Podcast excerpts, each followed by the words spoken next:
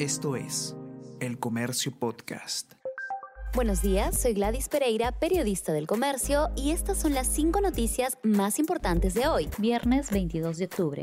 Cancillería debe explicar designación de Richard Rojas. Transparencia y Proética indican que hay responsabilidad política en el ministro Oscar Maurtua por nombrar a Richard Rojas, operador de Cerrón, como embajador de Perú en Venezuela. Migraciones activó la alerta de impedimento de salida del país. El presidente Pedro Castillo aún no se ha pronunciado sobre el tema. Richard Rojas, inicialmente propuesto como embajador en Panamá, es investigado por presunto lavado de activos debido al supuesto financiamiento ilegal a las campañas de Perú Libre de Bolivia pedirán información sobre los dinámicos. Oposición solicitará al gobierno de Bolivia explicaciones respecto al presunto ingreso irregular a ese país de cinco de los investigados por el caso Los Dinámicos del Centro. El paradero de Arturo Cárdenas, Tobar, Eduardo Reyes, Salguerán, Francisco Mueda Santana, José Bendezú Gutarra, Igualdis, Vilcapoma, Manrique se desconoce desde el miércoles 6 de octubre, cuando el Poder Judicial dictó una orden de prisión preventiva de 36 meses contra ellos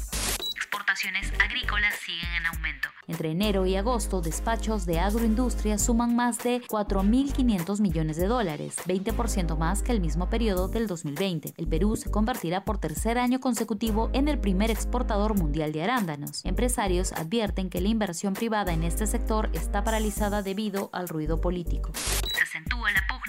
Presidente Lazo y el Congreso de Ecuador. El legislativo de Ecuador dice que mandatario debe comparecer hoy de forma obligatoria por la participación de sus empresas en paraísos fiscales, difundido en los Pandora Papers. Guillermo Lazo tiene apenas cinco meses en la presidencia de Ecuador.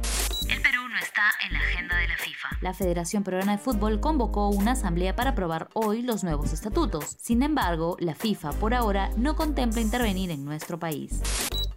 Esto fue el Comercio Podcast.